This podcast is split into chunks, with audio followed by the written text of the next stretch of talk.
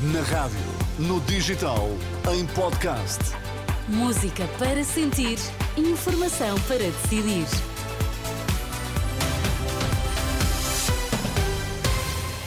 Primeiro fica a par dos destaques, logo depois, edição das duas na Renascença.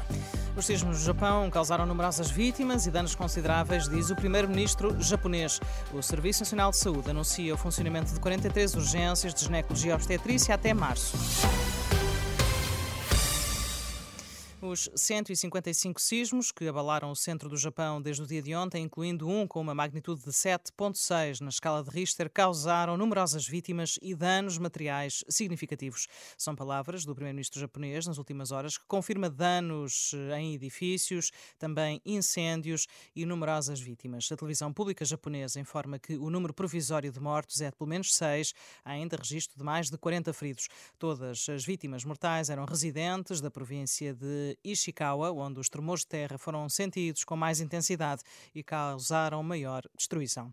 Por cá, a direção executiva do Serviço Nacional de Saúde anuncia que vão estar a funcionar 43 serviços de urgência de ginecologia e obstetrícia durante o primeiro trimestre do ano, dos quais 28 em funcionamento ininterrupto.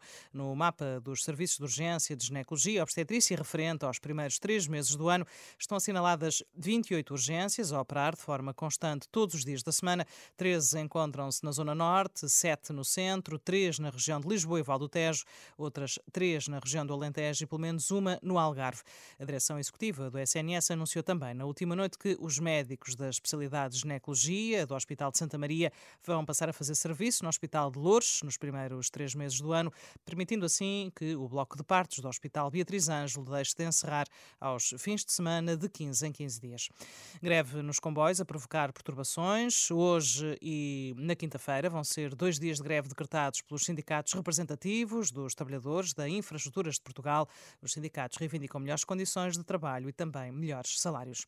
Marcelo tem a certeza de que o ano 2024 vai ser ainda mais decisivo do que aquele que terminou na mensagem da novo Presidente da República, que disse que foi António Costa que decidiu demitir-se e diz que é preciso ir votar nas legislativas de março. Deveríamos estar todos atentos e motivados para as eleições de março para percebermos como vai ser o tempo imediato em Portugal, na avaliação como na escolha. Numa palavra, 2023 acabou com mais desafios e mais difíceis do que aqueles com que havia começado. Nesta mensagem muito curta, de sete minutos, o Presidente da República falou das contas certas e do crescimento económico, mas também da pobreza e das desigualdades sociais que aumentam no país. E como é tradição, os partidos reagiram à mensagem de Marcelo Rebelo de Sousa três meses das eleições. O tom foi de campanha eleitoral. Pelo, presidente, pelo PS, o Presidente Carlos César criticou a decisão de Marcelo Rebelo de Sousa em dissolver o Parlamento.